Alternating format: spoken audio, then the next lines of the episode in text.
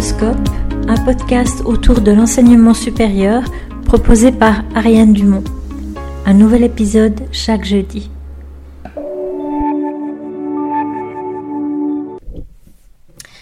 Aujourd'hui, Pédagoscope reçoit Sophie Serry. Sophie est conseillère pédagogique à l'Université de Lausanne, au centre de soutien à l'enseignement. Et puis, euh, dans le cadre de ce centre de soutien à l'enseignement, elle est spécialiste des questions autour de l'apprentissage et bien sûr des étudiants. Bonjour Sophie. Bonjour Ariane. On pense aujourd'hui beaucoup à ces étudiants qui ont été finalement parachutés pour la plupart d'entre eux entre un mode d'enseignement plutôt traditionnel auquel ils ont été habitués pendant toutes leurs études et puis tout à coup voilà, padaboum, en une semaine on passe à complètement autre chose. En plus, on est isolé de ses amis.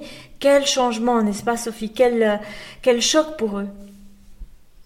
Oui, tout à fait. Pour nous, euh, on, voit ça comme une situation provisoire, mais tout à fait inédite et brutale. Et c'est ça qui est assez surprenant, qui demande de repenser en fait son organisation dans le temps, aussi, comme vous venez de le dire, de garder du lien en fait avec euh, ses collègues, gérer éventuellement son stress face à la situation, que ce soit pour l'enseignement, mais aussi pour, euh, pour euh, la situation sanitaire actuelle. Donc oui, carrément. Et puis ces étudiants, bah, ils sont pas tous euh, égaux finalement face à ces nouveaux moyens d'apprentissage. Certains sont mieux équipés que d'autres. Euh, pas plus tard qu'aujourd'hui, j'ai donné un cours en ligne avec un outil de collaboratif, si on veut bien, pour discuter avec eux. Et un de mes étudiants a refusé de se mettre en webcam pour parler avec moi, en m'expliquant que finalement ils étaient quatre dans la cuisine, qu'il avait ses haut-parleurs, écouteurs et tout, mais qu'il avait son père, sa mère, son frère, et qui partageaient finalement presque le même espace pour, euh, pour travailler. Et donc, c'est pas dans le confort d'un bureau individuel. Bref, on n'est pas tous, euh, enfin, nous autres enseignants, on n'est pas toujours conscients que finalement, ils n'ont pas tous les mêmes chances d'apprendre en ligne. Oui, exactement. Il y a, il y a vraiment euh, tout un travail sur l'environnement d'apprentissage qui, qui, est bousculé, en fait, qui est à repenser. Euh, il y a certains étudiants qui, peuvent profiter euh, en temps classique euh, des bibliothèques, des cafétérias pour étudier, etc. là où on est aussi inquiet et où on travaille en ce moment aussi avec les, les, aides financières des étudiants, c'est que euh, est-ce qu'à un moment donné, je dois investir euh, pour un, casque? Euh, Effectivement, peut-être que dans mon environnement où j'habite, c'est pas idéal. quelles sont les options que je peux utiliser? Par exemple, là pour Skype, quand on utilise un Skype, par exemple, on peut flouter l'arrière-plan. Ben, ça, c'est une des petites astuces qu'on peut donner aussi aux étudiants pour les rendre en fait à l'aise dans ce nouvel environnement. Alors par rapport à cet environnement de travail, pour faire simple, quels sont les conseils de base que l'on peut donner aux étudiants qui nous écoutent maintenant? Alors, euh, par rapport à l'environnement de travail, euh, moi je pense déjà c'est de, c'est, de, de s'aménager un, espace en fait euh, à soi euh, mhm. où on peut euh, travailler et entre guillemets euh, ne faire que ça. Parce que par exemple parfois quand on improvise un, environnement de travail on va tout d'un coup se mettre à travailler dans sa chambre ou dans, dans son lit ou bien voilà. Et puis des fois on n'a qu'une chambre aussi là où les étudiants habitent quand ils sont en, en studio. Mais c'est comment est-ce que je peux quand même cloisonner euh, ma, ma, vie estudiantine avec euh, ma vie personnelle après et qui me permet aussi d'avoir des espaces après pour, euh, pour respirer par rapport à cet environnement de travail. ça peut être aussi de se mettre des petits trucs et astuces pour penser notamment à boire, à manger, se préparer un grand verre d'eau avant de, de, de, travailler, aérer la pièce pour, euh, pour donner un nouvel élan en fait euh, à la phase de travail. Donc euh, il y a plein de petites astuces qui peuvent, qui peuvent être utilisées de ce, dans ce genre-là. Merci Sophie. Donc en fait, si je résume, éviter de travailler sur un coin de la table de la cuisine et puis essayer de, de cloisonner les espaces, d'avoir vraiment un temps pour le travail et un temps pour la, la vie sociale quand même à l'intérieur de la famille.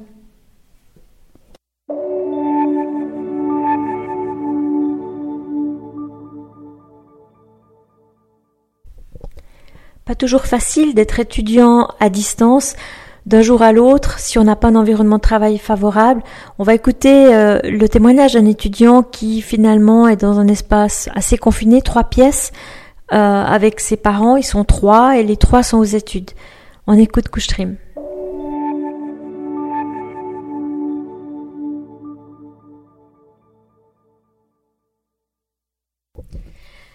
Couchtrim, voilà maintenant quelques jours que vous êtes passé à l'enseignement complètement à distance alors qu'auparavant vous étiez à l'enseignement complètement en présence. Ça fait quoi comme effet, Couchtrim Alors écoutez, c'est un peu compliqué parce que hum, chez moi on vit à 5 dans un 3 pièces et demi. Du coup, pour avoir un espace de travail, c'est compliqué. C'est soit dans le lit et euh, dormir et travailler dans le même euh, lieu, c'est pas vraiment simple. Soit alors, faut bah, se mettre dans le salon et travailler à plusieurs sur la même table. Donc en termes de quantité de travail et de motivation, c'est un peu compliqué. Mais euh, le fait de pouvoir justement communiquer avec euh, tous nos, amis de, de la CHOIG et de, ma classe fait que on arrive à se motiver à plusieurs et travailler ensemble sur euh, les sujets. Donc il y a ça qui, qui m'aide. Et, comment vous vous y prenez quand vous, quand vous, travaillez? Est-ce que vous avez un casque? Vous, avez, vous arrivez quand même à vous isoler un petit peu? Oui, c'est euh, avec un casque. J'ai un casque qui fait que j'entends pas vraiment ce qui se passe autour de moi et euh, j'arrive euh, à m'isoler des autres personnes qui sont dans, dans, la même pièce. Et vous, arrivez à rester motivé à faire les tâches qui vous sont demandées? Pour l'instant, oui. Mais c'est vrai qu'on n'est que à la première semaine de, de, la reprise des cours à distance. Donc on va voir comment ça évolue, mais pour l'instant ça va. Est-ce qu'il y a quelque chose qui vous fait peur par rapport à cet enseignement à distance? C'est euh, les évaluations. Je ne sais pas comment ça va se passer et j'ai peur que euh, bah, le travail que j'effectue au final ne soit pas équivalent à ce que j'aurais pu fournir avec les profs en face de moi et qu'au final le test ne, en termes de difficulté ne change pas du tout et que je perde un peu mes moyens ou que je, ne le réussisse pas comme j'aurais dû.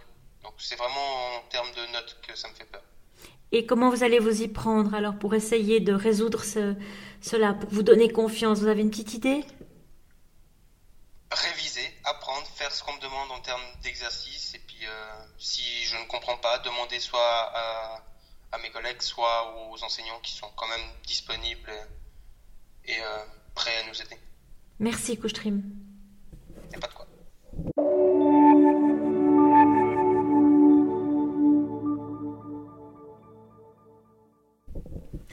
Alors Sophie, on sait bien que l'apprentissage à distance, c'est pas quelque chose de facile dans le long terme.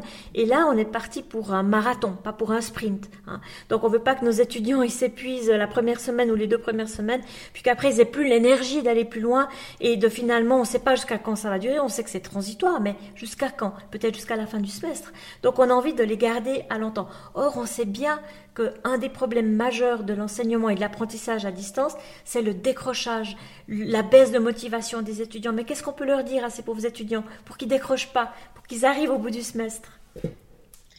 Alors, ben, effectivement, c'est pas évident, euh, c'est pas évident comme situation. Euh, avec Orlan, on a réfléchi aussi. Euh, donc Orlan, c'est mon collègue avec lequel je travaille sur ces questions d'aide et de soutien aux apprentissages et à la réussite. L'idée, c'est aussi de voir peut-être cette situation-ci comme euh, une situation aussi positive, une situation où ils ont l'occasion en fait euh, de se prendre en main, de réaménager en fait euh, leur emploi du temps comme ils le souhaitent. Ils n'ont pas d'horaire imposé, sauf pour les cours qui sont en, live, en direct. ça peut être aussi pour, pour essayer de, de, de, penser positif par rapport à ça, de se mettre des petits défis. Euh, il y a la méthode Pomodoro, je ne sais pas si vous connaissez. Ah non, on veut bien entendre parler de la méthode Pomodoro. Alors, on, vous l'explique. Donc, la méthode Pomodoro, donc je vous mettrai un petit, un petit euh, lien euh, à ce podcast pour l'explication. L'occasion pour moi, pardon de vous interrompre deux secondes, de vous rappeler que vous retrouvez sur pédagoscope.ch non seulement le lien vers cet épisode, mais aussi un petit article et un freebie que vous pouvez télécharger avec finalement l'essentiel de ce qu'on dit ici, plus, que, plus quelques astuces. Parenthèse fermée, Sophie, on vous laisse continuer. La méthode Pomodoro, c'est quoi? Alors, pendant 25 minutes, vous vous fixez une tâche unique à faire et vous mettez un petit chrono, même un petit chrono de cuisine, c'est l'occasion, vous êtes chez vous, euh, et puis vous vous concentrez vraiment là-dessus. Donc c'est le défi de se dire, ok, pendant 25 minutes, je ne décroche pas de mon attention, sur tel ou tel point. Et puis du coup, ça permet vraiment de se plonger dans une tâche, de pas forcément euh, être après euh, happé par euh, les réseaux sociaux parce qu'on est surstimulé encore plus que d'habitude, je pense, par les réseaux sociaux. ça permet vraiment de se concentrer. et puis après aussi, c'est de célébrer les tâches qui ont été faites de se dire purée, aujourd'hui j'avais tout, tout, tout, ce cours à décortiquer ou bien j'avais ce nouvel espace Moodle euh, à prendre en main. Euh, bon, pour ceux qui n'auraient pas l'habitude, on sait que Moodle c'est quand même assez répandu maintenant. Euh, et puis je l'ai fait, eh ben, je suis contente ou je suis content. Et donc, ben, je me prévois une petite récompense, un petit morceau de chocolat où je vais appeler un copain ou une copine, etc.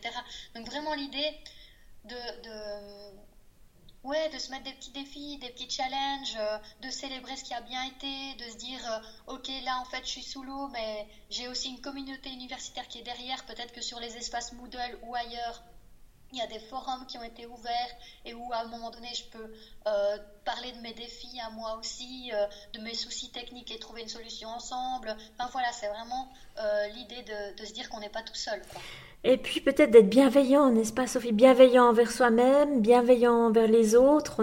Peut-être aussi, des fois on a tendance à se juger sévèrement en tant qu'étudiant et à, être euh, en mode de voir tout ce qu'on n'a pas fait, qu'on aurait dû faire, qui reste à faire, et puis pas suffisamment, comme vous venez de le dire avec votre méthode Pomodoro que je trouve assez géniale en fait, bah de s'arrêter puis de célébrer son succès, célébrer ce qu'on a fait jusque-là.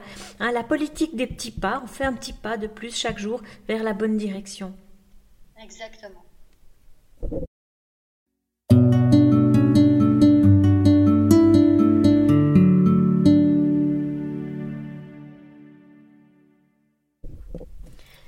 Alors dans l'épisode de la semaine dernière qui a été très très écouté avec Amourida, le professeur à la Haute École pédagogique de Lausanne, on parlait finalement aussi de, de l'importance de la présence, la présence dans la distance. Hein. C'est pas parce qu'on est à distance qu'en tant qu'enseignant on peut être moins présent près de ses étudiants. Au contraire, il faut davantage euh, se manifester, envoyer des petits mots, être à l'écoute.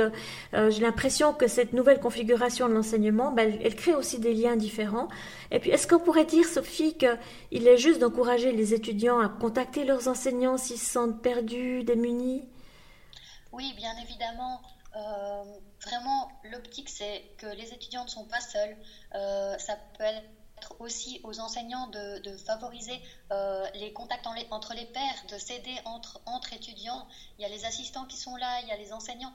Et effectivement, peut-être que cet enseignement à distance forcé est l'occasion de resserrer les liens en termes de communication, peut-être qu'on n'osera pas poser une question après, euh, un cours en auditoire, et peut-être que là, euh, on, pourra le faire euh, directement sur un forum. Et donc, peut-être aussi dans la manière de se contacter les uns les autres, de ne pas avoir peur de dire qu'on n'a pas compris, qu'on est peut-être démuni face à, à, tel ou tel aspect de l'enseignement. Pour conclure, Sophie, quel est le conseil Je dirais, s'il y avait qu'un conseil à donner à ces étudiants, ce serait lequel? Accrochez-vous, vous n'êtes pas seul, ça va le faire, tout le monde est dans le même bateau de toute façon, que ce soit les enseignants, le, personnel de l'université ou des, autres écoles qui sont en train de retomber sur leurs pattes aussi, euh, que ce soit les autres étudiants de votre faculté, des autres facultés, en fait, euh, ou, des autres écoles, vous n'êtes pas seul, on est tous dans la même barque, donc allons-y, et puis essayons d'y mettre du positif, essayons de profiter de cette occasion pour faire des nouvelles expériences et, tester des nouvelles choses. Et, soyons effectivement, comme euh, vous le disiez Ariane tout à l'heure, soyons gentils avec nous-mêmes. C'est une période pas facile. Donc ne, rajoutons pas euh, des pensées négatives là-dessus. Allons-y. Merci Sophie.